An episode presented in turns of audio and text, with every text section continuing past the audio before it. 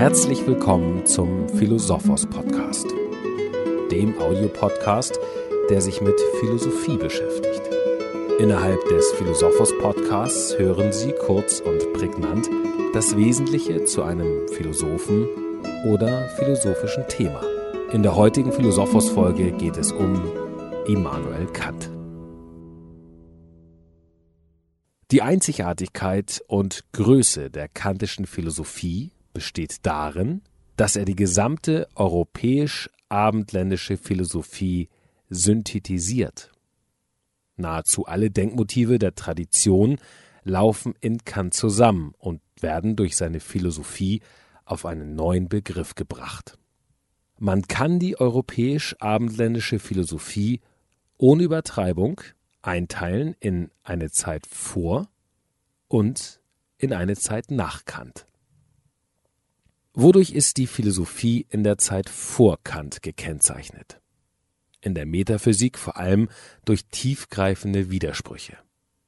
Da waren einerseits die Ansprüche des spekulativen Rationalismus, vorgetragen von der sogenannten Schulphilosophie, zum Beispiel in Gestalt von Christian Freiherr von Wolf oder Gottfried Wilhelm Leibniz. Und da waren andererseits die Ansprüche des erkenntnistheoretischen Skeptizismus, konsequent vorgetragen zum Beispiel von David Hume. Beide Ansprüche erschienen gleich stark und waren dennoch inhaltlich miteinander unverträglich. Das menschliche Nachdenken über die Welt und ihre Erkennbarkeit steckte in Antinomien fest. In der Zeit vor Kant war es in der Philosophie durchaus üblich, rein aus Begriffen zu deduzieren, ohne die Reichweite eines Begriffes erkenntniskritisch auszuweisen. Mit dieser Methode konnte, je nach Ausgangspunkt, alles Mögliche bewiesen werden, selbst Gott. Das ging dann in etwa so vor sich. Gott ist ein vollkommenes Wesen. Ein Wesen, dem die Eigenschaft der Existenz mangelt, kann nicht vollkommen genannt werden. Also existiert Gott. Gegen diese Art rationaler Begriffsdogmatik wendet sich der Skeptizismus. Hume sagt, Tatsachen, zum Beispiel Gott existiert, können niemals mit Notwendigkeit kausal erschlossen werden. Weder aus bloßen Begriffen noch aus anderen Tatsachen. Was vorhergeht und was folgt, wird nur durch wirkliche Wahrnehmung erkannt, und wirkliche Wahrnehmung zeigt bestenfalls eine Verbindung, niemals aber deren Notwendigkeit. Die Notwendigkeit einer Verbindung ist eine aus der wiederholten Erfahrung gezogene Zutat des Menschen, niemals eine objektive Beschaffenheit der Sache selbst. Kausale Verbindungen bleiben selbstblose Tatsachen und können keinen Anspruch auf Notwendigkeit erheben. Damit war ein Angriff nicht nur auf den Rationalismus, sondern auf die Möglichkeit objektiver Erkenntnis insgesamt formuliert. Dass das Sonnenlicht, welches das Wachs beleuchtet, es zugleich schmilzt, kann kein Verstand aus Begriffen erraten, viel weniger gesetzmäßig schließen, sondern nur Erfahrung kann uns ein solches Gesetz lehren. Konsequenz? Es gibt keine objektiven Erkenntnisse, nur subjektive Wahrscheinlichkeiten. In dieser Situation sagt Kant, es ist notwendig, innezuhalten die Arbeit an der metaphysischen Erkenntnis vorderhand auszusetzen, alles bisher Gedachte als Ungedachtes anzusehen und zunächst die Frage aufzuwerfen, ob Metaphysik überhaupt möglich ist. Ob Metaphysik möglich ist, das heißt für Kant, ausgehend von der eben genannten Antinomie, ob eine objektive Erkenntnis von der Erfahrung möglich ist. Wodurch wird die Objektivität unserer Erfahrungserkenntnis garantiert? Das ist die Ausgangsfrage.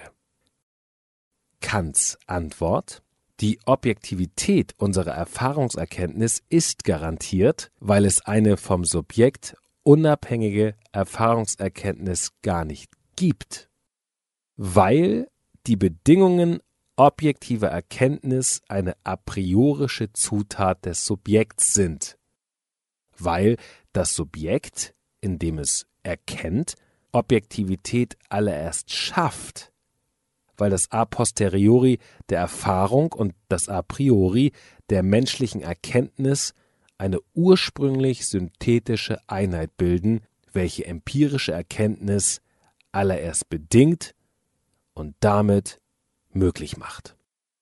Mit anderen Worten, die Bedingungen, unter denen menschliche Erfahrung überhaupt möglich ist, erweisen sich für Kant als identisch mit den Bedingungen auch der Gegenstände der Erfahrung. Darin liegt nun aber der bedeutsamste Angelpunkt der kantischen Philosophie, denn damit ist zwar die Möglichkeit objektiver Erkenntnis für den Menschen plausibel gemacht, jedoch nur für den Bereich mögliche Erfahrung. Andersherum, Gegenstände, die nicht Gegenstände einer möglichen menschlichen, raumzeitlichen Erfahrung sind, sind einer objektiven Erkenntnis prinzipiell nicht zugänglich. Kants Kritik der Vernunft bezeichnet damit einen wahren Mittelweg zwischen dem Dogmatismus, den Hume bekämpfte, alles was ist, kann auch klar und deutlich erkannt werden, und dem Skeptizismus, den er dagegen einführen wollte. Nichts, was ist, kann klar und deutlich erkannt werden. Einen Mittelweg, den Kant selbst mit Blick auf das philosophische Denken vor ihm als eine kopernikanische Wende bezeichnete.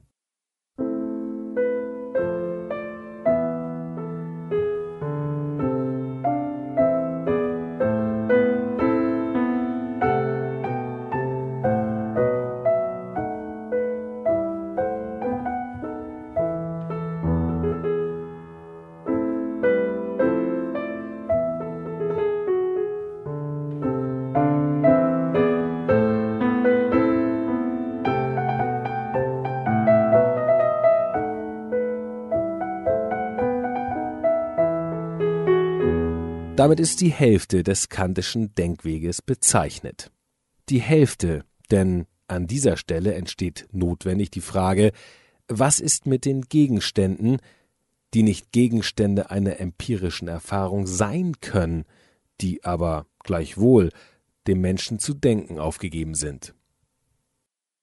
Für Kant lässt sich die menschliche Bezogenheit auf diese Gegenstände in drei Fragen zusammenfassen. Was ist das Unbedingte im Menschen gegenüber seinem bedingten endlichen Sein? Die Frage nach der Unsterblichkeit der menschlichen Seele. Was ist das Unbedingte in der Welt gegenüber der Kette bedingter Handlungen? Die Frage nach der Freiheit. Was ist das Unbedingte überhaupt gegenüber dem Bedingten im Menschen und gegenüber dem Bedingten in der Welt? Die Frage nach Gott. Die unvermeidlichen Aufgaben, die dem metaphysischen Denken bleiben, wenn das Erkennen auf dem Bereich der möglichen Erfahrung sich beschränken muss, sind die Fragen nach Gott, Freiheit und Unsterblichkeit. Der Antwortbereich auf diese metaphysischen Fragen ist mit Kant und nach Kant nicht mehr der Bereich der Erkenntnis, sondern dieser Antwortbereich ist das Feld der menschlichen Praxis. Der Mensch kann, nach Kant, im praktischen Handeln das Unbedingte finden, das er im theoretischen Erkennen vergebens sucht. Berühmt ist in diesem Zusammenhang der kantische Satz Ich musste das Wissen aufheben, um zum Glauben Platz zu bekommen. Mit Kant und durch Kant erfährt das philosophische Denken eine Blickwendung auf das praktische menschliche Handeln. Das Feld des Praktischen ist das eigentümliche Feld der Philosophie.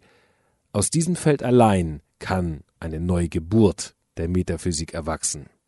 Der Mensch muss sich, nach Kant, in Sachen der Erkenntnis bescheiden, ohne jedoch seinen Anspruch auf Glück in Sachen des Handelns und seine Hoffnung auf Erlösung in Sachen des Glaubens preiszugeben.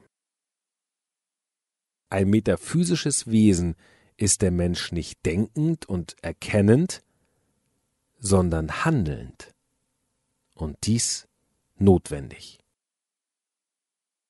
Denn der Metaphysik kann der Mensch nach Kant gemäß seiner Ausstattung gar nicht entbehren, auf ihr beruht das wahre und dauerhafte Wohl des menschlichen Geschlechts. Mehr Informationen über Immanuel Kant, weitere Podcasts zu philosophischen Fragen und Themen sowie die umfangreichste Fachdatenbank mit über 20.000 philosophischen Büchern erhalten Sie bei Philosophos, der wissenschaftlichen Versandbuchhandlung für Philosophie, im Internet unter philo-sophos.de. Hier erhalten Sie auch die Kontaktdaten der Universitätsbuchhandlung Benecke in Tübingen, an die Sie sich gerne wenden, wenn Sie selbst einen philosophischen Podcast veröffentlichen möchten.